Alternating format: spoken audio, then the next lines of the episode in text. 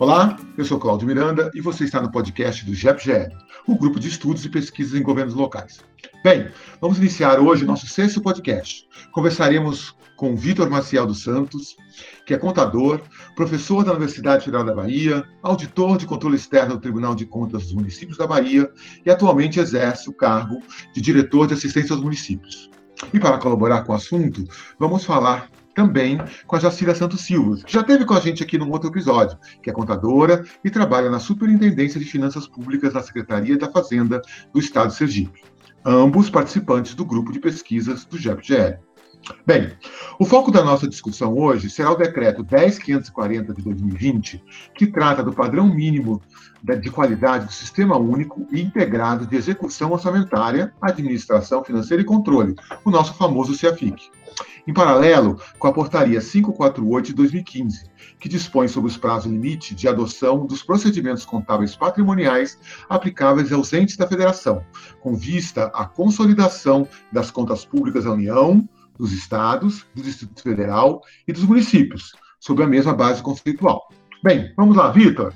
Fala para a gente um panorama geral sobre o assunto que vamos abordar aqui hoje, nesse episódio, explicando um pouco sobre o conceito do CIAFIC, né, que é o Sistema Único Integrado de Execução Orçamentária, Administração Financeira e Controle, e do PIPCP, que é o Plano de Implementação dos Procedimentos Contábeis Patrimoniais, e seus aspectos fundamentais.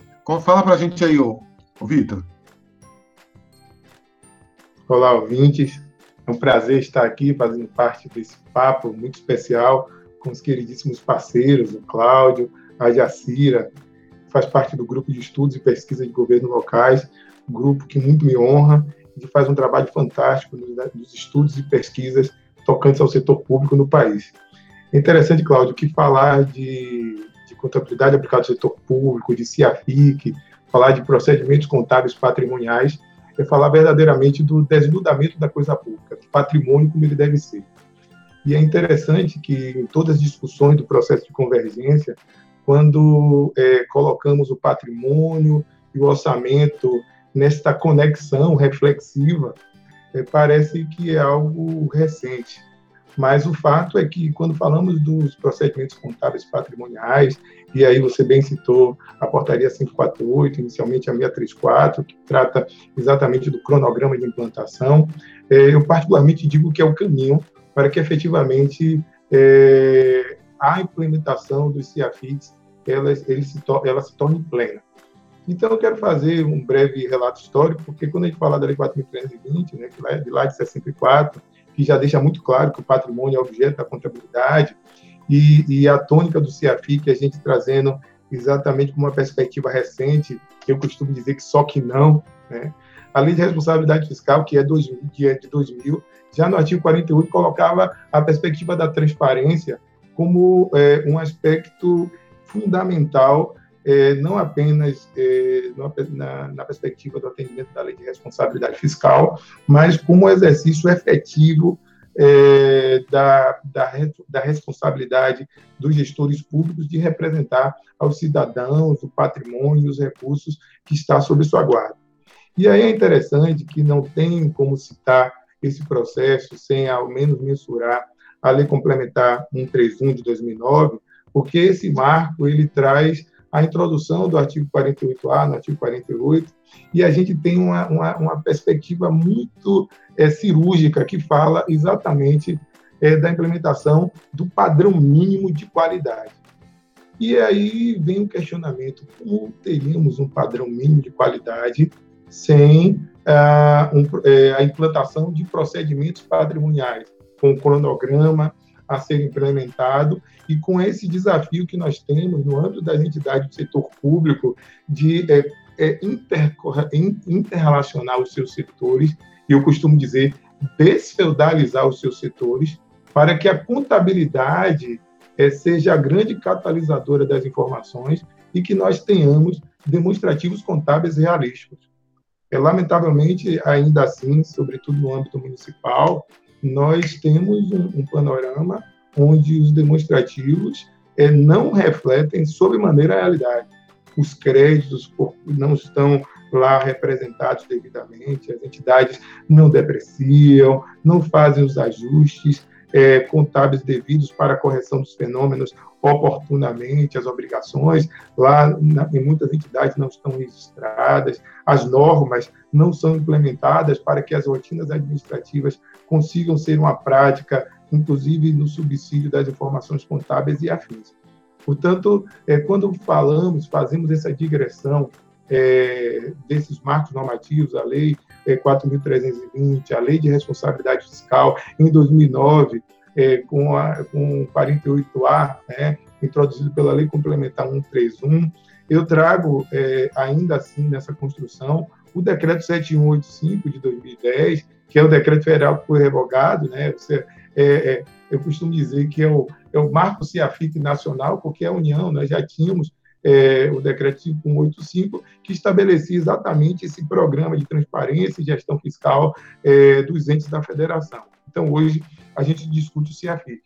E, e nas minhas pesquisas, eu particularmente gosto de, de fazer a relação desse compêndio normativo, quando a gente é, faz uma visita, sobretudo, à Lei Complementar 156, né, é, que traz, que, é, que faz a inserção, inclusive na própria Lei de Responsabilidade Fiscal, é, do parágrafo 6 da importância de ter, termos sistemas integrados de execução orçamentária financeira e o padrão mínimo de qualidade, nós conseguimos perceber todas essas referências é, que o decreto é, 10.540 tem para essa aplicabilidade hoje. Portanto, é, esse programa, e, e, uma relação importante a fazer, o programa de transparência equilíbrio fiscal, e aí falando é, do governo federal hoje, recentemente, falando da Lei Complementar 178, todos esses normativos colocam como premissa transparência, controle, fiscalização e responsabilização. E é nesse cenário que surge né, o decreto 10.540, como aqui nós colocamos, exatamente com a possibilidade de trazer é, os sistemas integrados como instrumento de acompanhamento, de controle, de registro da execução orçamentária, financeira, patrimonial dos entes da federação de forma padronizada. Cláudio, são muitas questões, né? A gente faz essa, essa perspectiva, tenta fazer uma perspectiva histórica muito sucinta, mas é, antes, inclusive, de falarmos algumas particularidades sobre a implementação dos CIAFICs, é, os aspectos, inclusive, dos órgãos de controle e os desafios né, que, que vamos colocar aqui é, das entidades, é importante que, as, que todos os entes da federação, que, obviamente, vão participar desse processo entendam que estruturas administrativas desconexas, sem implementação de procedimentos patrimoniais, normas e controles, seguramente vai fazer é, desse processo uma ficção. E é dessas questões que nós vamos discutir ainda assim hoje. Obrigado, Vitor. Uma bela introdução sobre o assunto. Bem, Jacira, são muitas informações sobre esse assunto, né? Como o Vitor já colocou. Mas como você poderia descrever a importância da implantação do CIAFIC? Olá a todos, em especial a Cláudio, a, a professor Vitor. É um prazer enorme participar desse podcast é, com vocês, pessoas ilustres. É exemplo de sabedoria, dividimos conhecimentos e agregamos muito mais, né? É, respondendo à pergunta, a contabilidade ela é a base de todas as informações que são disponibilizadas para todos os tipos de usuários, seja ele interno ou externos. Então, nesse contexto, todos irão ganhar com essa implementação dos padrões mínimos. É, há exemplos que eu poderia dar. A tesouraria, ela terá grandes ganhos com a automação de uma conciliação bancária, se houver troca de arquivos de pagamentos com o banco, é, se tiver automação da receita, da arrecadação da receita. O gestor da despesa, com tudo isso, terá mais precisão em analisar os dados financeiros do órgão. A qualidade da informação será bem mais nítida e com isso todos ganham. O padrão mínimo ele vem para é, sanar eventuais falhas sistêmicas que dão brechas a determinadas situações que no âmbito contábil não poderia existir. É, existem sistemas que é, fazem alterações históricos, documentos sem sequencial, cadastro de usuários fictícios. O sistema ele tem que ter, no mínimo, a rastreabilidade dos documentos lançados no formato original, porque o que pode corrigir um lançamento errado é o estorno. ele não pode ser apagado e refeito. Estorna-se e lança novamente. É, temos também que saber o usuário responsável pelo lançamento, o sequencial de números do documento gerado tem que existir também, independente da data do lançamento, porque a contabilidade tem que é, se ater ao registro tempestivo. Mas se não conseguir lançar na data em que o fato ocorreu, será lançado posteriormente, mas a numeração do lançamento não poderá ser alterada, por conta da intempestividade. A importância do, do CIAFIC ele ocorre também quando visualizado num todo, no contexto dos níveis a serem alcançados. E podemos falar o nível financeiro, orçamentário, patrimonial, custos, a gestão de, de resultados. O nível financeiro e orçamentário já são bem conhecidos, que são a base. Já, entende, é, já atendemos a muitas peculiaridades. É, mas o patrimonial é, tentou ser atualizado com um plano de implementação de procedimentos contábeis patrimoniais. O de custo, muitos ainda estão tentando se adequar. Mas, com tudo isso, produzindo informações fidedignas e tempestivas, a gestão de resultado terá um salto, terá um avanço enorme. Então, Cláudio, é, a importância é imensa. Todos irão ganhar com isso, de servidores, gestores, até a população geral. Cira, a gente está falando bastante de qualidade da informação, né? a gente fala na contabilidade, qualidade da informação contábil, a qualidade da informação contábil no setor público também é importante, né? Vitor, em meio a tantas mudanças, quais os pontos mais relevantes a serem verificados nos requisitos contidos no decreto 10540 do CEAPIC? E, principalmente, como convencer os diversos órgãos em utilizar um sistema único, levando em consideração a autonomia entre os poderes, caso um deles seja fora do sistema padrão? É, excelente, Cláudio. E é muito conexo com tudo que foi bem colocado pela colega Jacira. É, é interessante colocar que a, a, União, com a experiência do CIAF, teve um avanço absurdo de anos-luz é, quando, quando se trata exatamente da essência do que é o CIAFIC, que, é exatamente o acompanhamento da execução orçamentária, financeira, o controle dos atos, a integração intersetorial, o resguardo da autonomia, com a centralização, obviamente, e gerenciamento do Poder Executivo. Então, é, é, não deixa de ser preocupante, é, por muitas vezes ouvimos a todo tempo alguns executores da administração falar de perda de autonomia. Então, para trazer alguns apontamentos, entendo que é, um aspecto relevante é nós colocarmos é, que a informação deve ser mantida e gerenciada pelo Poder Executivo, perdão. O que não desnatura a autonomia. O decreto não teria esse condão de invadir a competência das entidades, mas o objetivo era exatamente, é, melhor dizendo, exatamente construir uma espinha dorsal é, de gestão e de execução das atividades intersetoriais. É, outro aspecto importante é falar de registros individualizados com suporte documental. O, o sistema não se presta a saldos é, consolidados sem informações que preservem os seus históricos. Muito pelo contrário, inclusive, a Jacira fez um apontamento que eu, é, eu, eu reputo extremamente importante, portanto, é, coloco, inclusive, nas minhas brincadeiras em sala de aula, eu chamo de o PROREC, né, que é o prontuário do registro contábil. Então, quando ele fala prontuário do registro contábil, é porque a integridade do sistema deve exatamente resguardar ah, os históricos dos, das informações. Então, quando o médico prescreve um analgésico ao paciente, ele tem a melhora, seguramente isso, todo o histórico de febre, de dor de cabeça vai estar no prontuário. Então, o fato dele, naquele momento, não sentir é, qualquer tipo de agravo, não significa dizer que aquilo não faça parte da sua história. Então, quando eu brinco do PROREC, eu achei extremamente é, interessante quando a Jacira pontuou os aspectos históricos da informação que deve ser preservada, que é um requisito do sistema. É, da mesma forma, nós poder, podemos trazer a informação contábil. Outra coisa interessante né, que, que, que, o decreto fala é de informações necessárias à apuração de custos, programas das unidades da administração.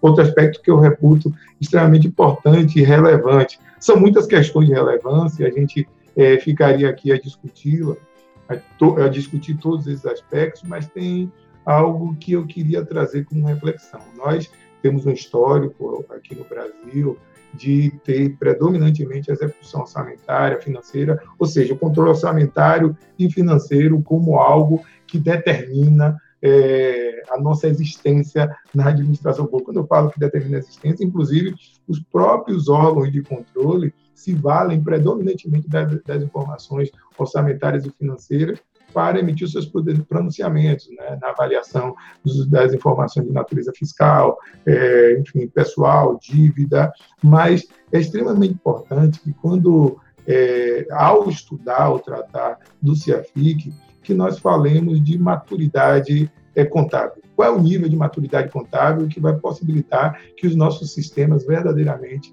consigam prover os administradores e os usuários das informações contábeis é, daquilo, das informações necessárias para tomar decisões, para conhecer o patrimônio das entidades do setor público. Então, é, essas informações, por exemplo, de apuração, apuração de custo, de qualificação patrimonial, e quando falo qualificação patrimonial, os ativos e passivos que sejam registrados oportunamente e, consequentemente, eu preciso de implementações efetivas dos procedimentos contábeis patrimoniais. E me lembro da, no primeiro questionamento, Cláudio, quando você colocou é, da importância né, é, do CIAFIC, desse contexto histórico, eu costumo brincar que as entidades precisam desfeudalizar os setores e dialogar com a contabilidade, que é a grande catalisadora dessas informações.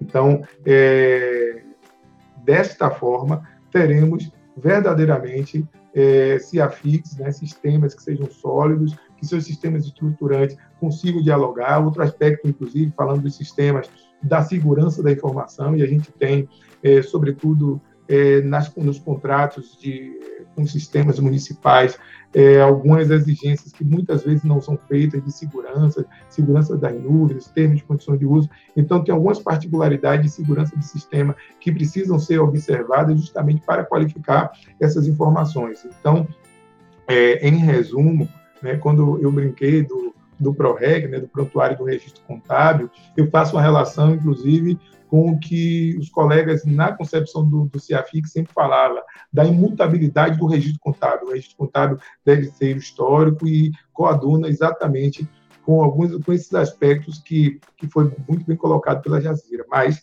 é, de fato, é, quando da implementação do sistema, e já já a gente vai falar um pouquinho dos tribunais de contas, é, é importante que fique efetivo, fique claro que esse gerenciamento de dados, esse controle das informações deve acontecer de forma permanente e a implementação do sistema não é algo episódico que vai acontecer tão somente no momento e não vai ser objeto do acompanhamento. Obviamente, com a participação das pessoas, que é um elemento extremamente importante nesse, nesse tripé, ou melhor, nessa trilogia que envolve pessoas, projetos, processos e sistemas.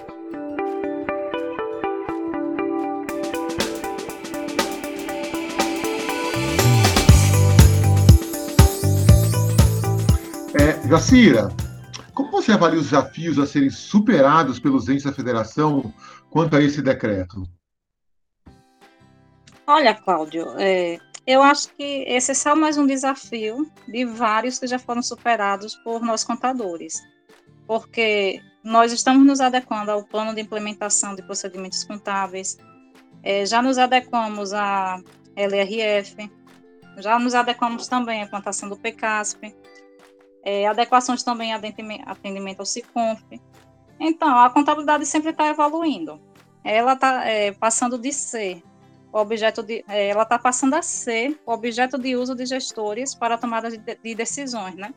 Então, estamos deixando de ser meramente os guardadores de livros e é, passando a nos dar os devidos valores. E dentro de tudo isso, é, em nos adequarmos ao decreto 10.540, é relevante mencionar que teremos necessidades estruturais também. Será necessária disponibilidade de recurso financeiro, com certeza muitos sofrem com a falta de recursos humanos. É, mas quanto mais rápido a gente implantar esse padrão mínimo, melhor será a nossa qualidade de informação.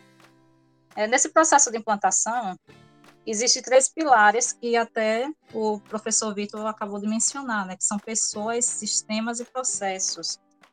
eles têm que caminhar junto. Esses processos é, são para normatizar e orientar. Então, o ente pode ter pessoas qualificadas, mas não tem um sistema que satisfaça os requisitos mínimos. Como também pode ter um bom sistema, mas não tem pessoas que nem sequer sabem quando debitar ou creditar uma conta contábil. Ou até mesmo as contas que compõem os relatórios, que são fechados mensalmente, é, bimestralmente, ou os outros, né? Também pode ser citado que pode ter pessoas e sistema, sistemas excelentes, mas também, se não tem processos normativos e orientações que direcionem que a contabilização ocorra no mesmo momento do fato gerador e na forma correta, então também na falta desses pilares o ciclo não fecha, deixando brechas para inúmeras é, possibilidades de erro. Outra coisa também é o CIAFIC, ele dá a possibilidade de integrações com outros sistemas, mas aí onde é que está o desafio disso? E de repente é, esses sistemas estruturados eles são de fornecedores diferentes, pode ocasionar custos de integração, incompatibilidade na comunicação entre sistemas. Enfim, agora de tudo mesmo, o grande desafio, creio que seja o prazo. E no início de 2023, nós já deveremos estar totalmente adequados ao padrão mínimo, viu, Cláudia? São coisas que a gente, no setor público, sempre acaba sofrendo a questão dos prazos, né? E tem que conciliar prazo, estrutura, pessoal, né? É um novo desafio. Vamos aproveitar então a, a área do, do Vitor, que já que ele é Tribunal de Contas, é, vamos perguntar para ele. Ô Vitor, é, como os tribunais de contas pretendem avaliar essas mudanças dos entes de federação? Como irá ocorrer a fiscalização para averiguar se os entes cumpriram os requisitos do Decreto 10.540 de padrão mínimo, quanto às análises das prestações de contas dos estados? Vitor, conta para nós quais os principais questionamentos que os TCS eventualmente poderão fazer para analisar as prestações de contas. Isso é importante até para os contadores dos municípios, né? Então, ao que eles têm que ficar atentos. Interessante, Cláudio. É, é um questionamento desafiador e e realmente passível, inclusive, de algumas é, futurologias, né? Vou, vou ser futurologista aqui com o grupo. Mas o fato que, como bem a Jacira colocou, não deixa de ser um processo desafiador, tanto para os executores quanto para os órgãos de controle. Não, tem, não é fácil, porque enquanto existe verdadeiramente uma mudança de cultura, e quando a gente coloca que esse, essa trilogia de sistemas, processos e tecnologia, de, de pessoas, tecnologia e sistemas, é, é, é algo, é, é, fato, sabemos que existe é, um complexo de atividades e de recursos que são envolvidos, que deverão ser é, envolvidos para que efetivamente tenhamos sistemas é, consolidados e que verdadeiramente atendam os seus objetivos. Porque nós não estamos falando apenas de um sistema para fazer registro contábil, mas estamos falando é, de transparência, de controle, de fiscalização, né, é, de, de, requisitos que verdadeiramente vão fazer com que, os, que as informações geradas pelas administrações sejam o, lugar da governança, o lugar do controle. E interessante que os tribunais de contas tem um projetos fantástico, né? Então, a CT, que é o Acordo de Cooperação Técnica entre o Tribunal de Contas e a Secretaria do Tesouro Nacional, representando a União, e que esse grupo tem eh, esse acordo tem uma série de grupos técnicos, né? Então temos um grupo técnico específico, um grupo técnico específico, é o GT3, que ele trata exatamente dos CIAFIX, né? Que são os sistemas, os sistemas únicos de execução.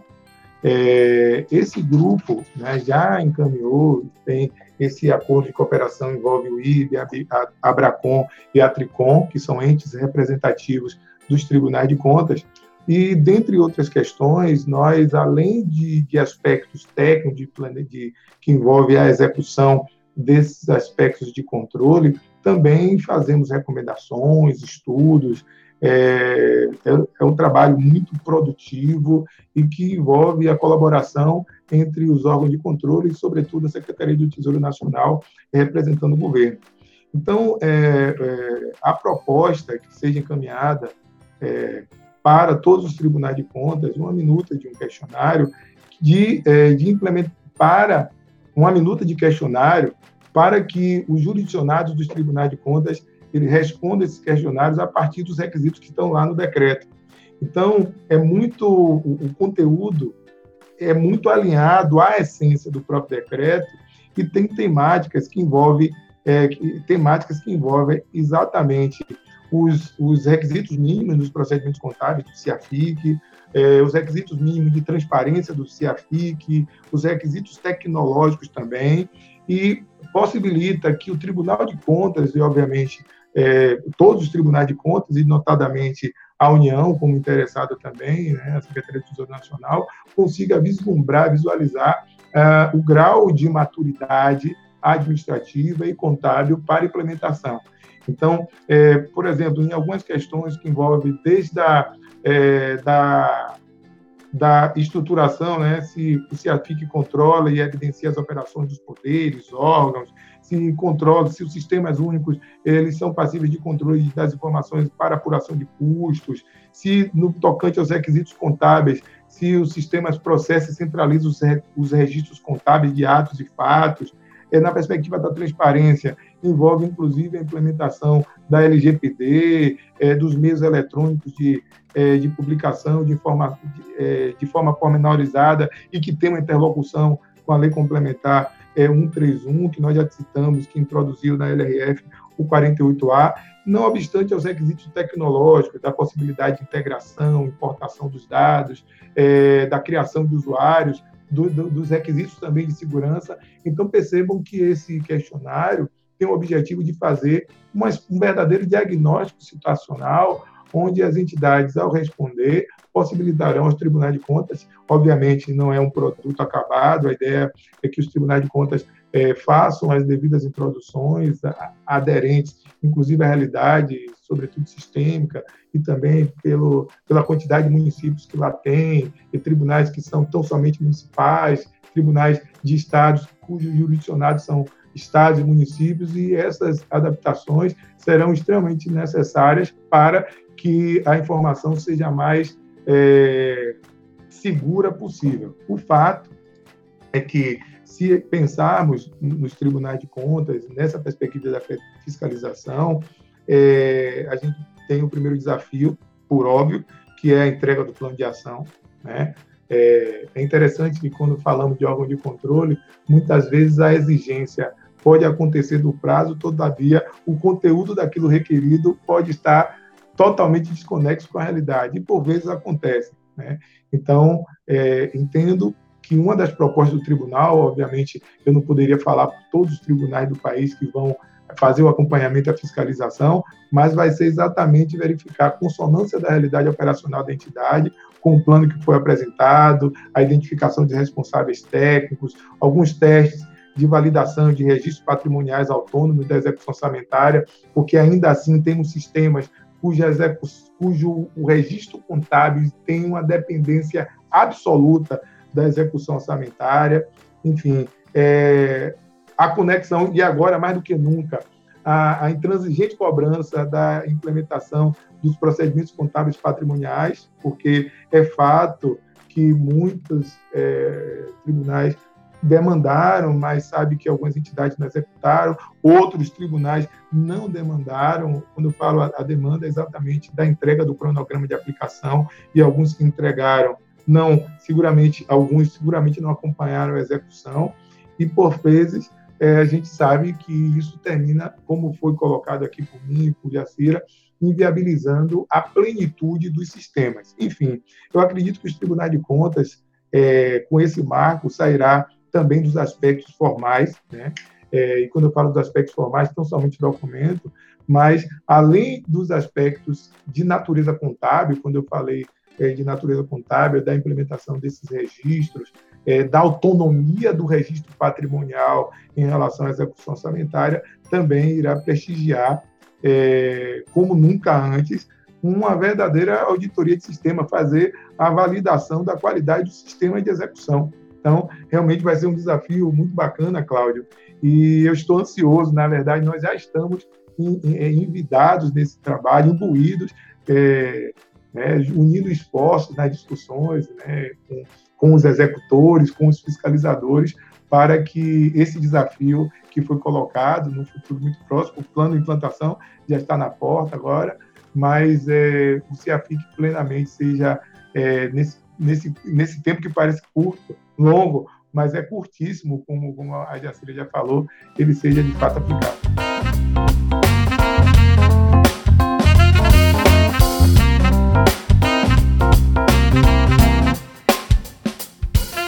É, Vitor, você falou em desafios, né? Há um outro desafio. Jacira, sobre a questão do plano de ação, que tem que ser entregue em 180 dias a contar da data da publicação do decreto, como iniciar esse plano? Como é que ele pode ser iniciado? Olha, Cláudio, a respeito do plano de ação, um bom plano ele tem que conter os tópicos do desafio, que nesse caso pode ser retirado exclusivamente do decreto, tem que ter o que fazer para cada tópico correlacionado, como fazer, que nesse caso é demonstrar como será desenvolvido o procedimento, quando, que o próprio decreto ele já determina que é até o início de 2023, que em 2023 já tem que evidenciar todas essas contabilizações e modificações, tem que demonstrar o responsável por cada área e com certeza qual será o resultado esperado. É importante também ressaltar que esse decreto ele fala de três pontos e que são relativamente bastante importantes, que são os procedimentos contábeis, ele fala de transparência da informação e fala dos requisitos tecnológicos. Primeiramente, é, o sistema ele tem que ser mantido pelo Poder Executivo, não pode ser por outro. E para iniciar esse plano de ação, tem que ser levado em consideração qual setor está à frente desse processo. Porque o contador ele não consegue fazer tudo só. E sem falar que também tem entes, é, principalmente municipais, que a figura do contador praticamente não existe, né? Serviços, serviços terceirizados. Então, a responsabilidade também não pode ficar a cargo de profissionais de tecnologia da informação. Então, nós voltamos àqueles três pontos que foi citado por Vitor também e que estão altamente conectados: pessoas, sistemas e processos. É, o plano de ação, então, ele tem que ser feito em conjunto, é, com a área contábil, a área tecnológica, e com certeza alguém de alto escalão para normatizar dentro do âmbito do ente federativo. Que de repente tem procedimentos que são incluídos no sistema, mas as, os órgãos não utilizam porque não tem um normativo determinando que seja utilizado aquele procedimento. É, tem a questão também que pode haver a substituição do sistema. Mas nesse ponto, o decreto ele é bem claro. O novo sistema ele tem que absorver todas as informações contabilizadas que estavam contidas no sistema anterior. Não há condição de descartar aquelas informações e iniciar do zero. É, eu também falei de sistemas estruturantes que podem ser integrados com o sistema contábil. Mas o que seriam esses sistemas estruturantes? Eles são os sistemas gerenciais, é, sistemas auxiliares, que produzem informações e são integrados ao CIAFIC, e transferem dados entre si e sem interferência humana. E o que mais o decreto chama atenção é que tudo isso ocorre em tempo real. Mas esse tempo real seria o quê? É exatamente a tempestividade. Esse tempo real ele se traduz como a disponibilização das informações até o primeiro dia útil subsequente a data do registro contábil no CIAFIC. E para demonstrar mais quem seriam esses sistemas estruturantes, eu poderia tratar aqui de convênio de almoxarifado, arrecadação tributária, controles de bens, pode ser também do departamento jurídico, para demonstrar os passivos contingentes e precatórios, pode ser o de gestão de pessoas, de planejamento, de execução, e tudo isso, todos esses sistemas integrantes, eles servem para dar suporte ao controle de tomadas de decisão, para gerar informações fidedignas e dados para o portal da transparência também. Algo muito importante a ser enfatizado é que esse decreto, ele não é uma norma que ficará esquecida na gaveta. É, já há previsão nele que o não atendimento, ele sujeitará a não receber as transferências voluntárias. Então, os entes ele tem que sim demandar esforços para que essa mudança ocorra dentro dos seus sistemas. É, dos requisitos tecnológicos, eu diria que é essencial o, o cadastro de usuário por CPF, ter mecanismos que que garantam que o sistema seja íntegro, seja confiável, seja auditável e que tenha disponibilidade da informação registrada e exportada. Tem que conter o documento contábil, é, quem gerou, tem que conter a identificação do sistema e do seu desenvolvedor. Então, o plano de ação ele terá que demandar sobre três áreas, tem que é, demandar sobre as três áreas citadas, que são patrimonial, transparência e sistêmico. E desse plano de ação, com certeza, surgirá muitos outros, porque ele vai ter os tópicos de desenvolvimento e cada desenvolvimento vai ter o seu próprio plano de ação para ser implementado. Pronto, agora eu passo a palavra para o professor Vitor, para ele dar continuidade ao assunto e até nos dar umas dicas mais de como, de repente, até não cair na malha fina dos órgãos fiscalizadores. Né? Com você, Vitor. Adorei, Jazira. É, a malha fina, realmente é interessante que quando você bem coloca, muito cirúrgica nas suas palavras, você sempre coloca os aspectos é, operacionais, processuais, e, é, e, que fica muito claro que essa história, eu, eu costumo dizer que, né, eu cito sempre o decreto 785, o federal, mas tudo isso começou, inclusive, com o próprio CIAF. Né? Então, é, os próprios idealizadores do CIAF, a Cira falava que antes do CIAF a gente não tinha, é, ou melhor, a União não tinha uma série de controles, seja de documentos, de processos, e, e quando nós, inclusive, logo na implementação, tinha inclusive uma linha de financiamento, o PENAFEM, para os estados e municípios implantarem os seus CIAFEM, né? É um CIAF estado, os CIAFs de estados e municípios. Então, essa perspectiva não data de agora, e, e, nessa história a gente estuda, executa, pesquisa também. A gente sabe que uh, o grande desafio são as pessoas. Né? E quando a gente fala as pessoas, envolve não apenas os executores, mas também os gestores. E, e é, é, interessante porque é, quando a gente fala desses sistemas, sobretudo sistemas estruturantes, e, e, e nessa perspectiva o, o, próprio decreto ele menciona, é, a gente percebe que muitas vezes, ou melhor, a gente percebe que, na prática, a falta de. É, a forma que esses sistemas muitas vezes são contratados com as entidades já traz uma limitação. Então, quando, como há pouco coloquei, né, que os tribunais de contas eles passariam a ter um olhar ou construir uma relação é, de uma auditoria de sistema verdadeiramente, é justamente para fazer o acompanhamento de informações que possibilite a sua rastreabilidade. É, o acompanhamento das regras contábeis que as entidades venham a definir, é, acompanhar a verdadeira é, realização de políticas e o acompanhamento das políticas de segurança da informação, né, é, justamente por conta dessa perspectiva da rastreabilidade administrativa. Em algumas entidades, é, não vai ser possível, o que muitas vezes percebemos na prática de fiscalização, sistemas que apresentam saldos periódicos sem qualquer tipo de individualização da informação, e é um requisito. É importante que exista documentos de suporte que subsidiem é, o registro contábil e os métodos de escrituração efetivamente realizados. Então, é, o desafio é grande, né, os métodos estão postos, nós temos é, um cabedal normativo que possibilita, sobremaneira, é, que nós consigamos fazer a implementação sabendo que não é fácil, porque essas dimensões que muito bem foram colocadas por você aqui, é, que envolve é, é, a, a, entidade apresentar quais são os desafios, né? É, o que vai fazer, por exemplo, é, fazer o, o, controle das informações e centralização, o controle dos atos e fatos é, que acontece que, que acontece no âmbito das entidades do setor público, como vai fazer, né? Apresentar os métodos operacionais de executar o controle desses atos e fatos, como, quem são os responsáveis, os resultados esperados, enfim, é, todos esses requisitos, por exemplo, do plano de ação para em 2023 fazer essa implementação, vai ser uma trilha que vai ser percorrida não separadamente pelos executores, mas também é, pelos órgãos de controle, que, assim como há pouco falei, vai exatamente é, atuar na primeira dimensão de, de, verificar se os requisitos mínimos dos procedimentos contábeis estão sendo é, é, implementados em relação à CIAFIC, se os requisitos mínimos de transparência da informação é, vão, estão sendo efetivamente implementados, a exemplo de da verificação dos sistemas, se os sistemas estruturantes, por exemplo, disponibilizam informações relativas aos atos praticados pelos gestores e unidades executoras.